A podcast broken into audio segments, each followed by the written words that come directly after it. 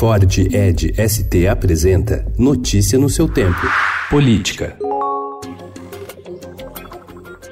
Em uma votação relâmpago, o STF suspendeu ontem, por 10 votos a 1, a transferência do ex-presidente Luiz Inácio Lula da Silva de Curitiba para o presídio de Tremembé, no interior de São Paulo. A decisão da corte ocorreu menos de nove horas após a juíza Carolina Lebos, responsável pela execução da pena do petista, autorizar a mudança.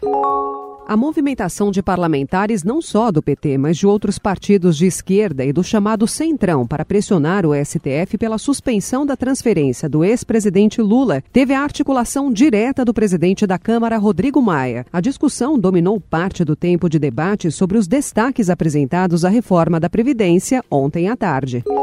Além da preocupação com a segurança e o bem-estar do ex-presidente, um outro motivo com a transferência de presídio preocupou os petistas. Ao entrar em Tremembé, Lula seria obrigado a raspar o cabelo e a barba, sua marca registrada desde que surgiu para a política nacional.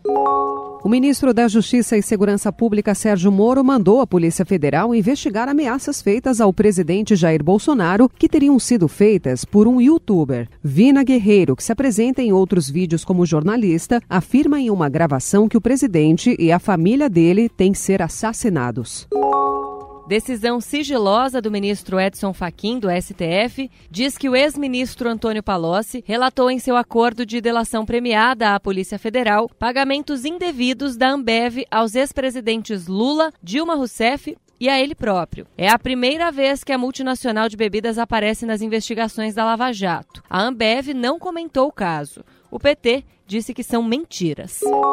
E a força-tarefa da Operação Lava Jato em São Paulo ajuizou ontem ação contra o ex-diretor da Dersa, Paulo Vieira de Souza, apontado como operador do PSDB e da Odebrecht, e mais dois investigados por supostos atos de improbidade administrativa que causaram prejuízo de 7,3 milhões de reais aos cofres públicos. Segundo a ação, entre 2009 e 2011, Vieira de Souza comandou um esquema de desvios de verbas destinadas ao reassentamento de desalojados pelas obras do Rodoanel Sul e pelo prolongamento da Avenida Jacu Pêssego, em São Paulo. Notícia no seu tempo. É um oferecimento de Ford Edge ST, o SUV que coloca performance na sua rotina até na hora de você se informar.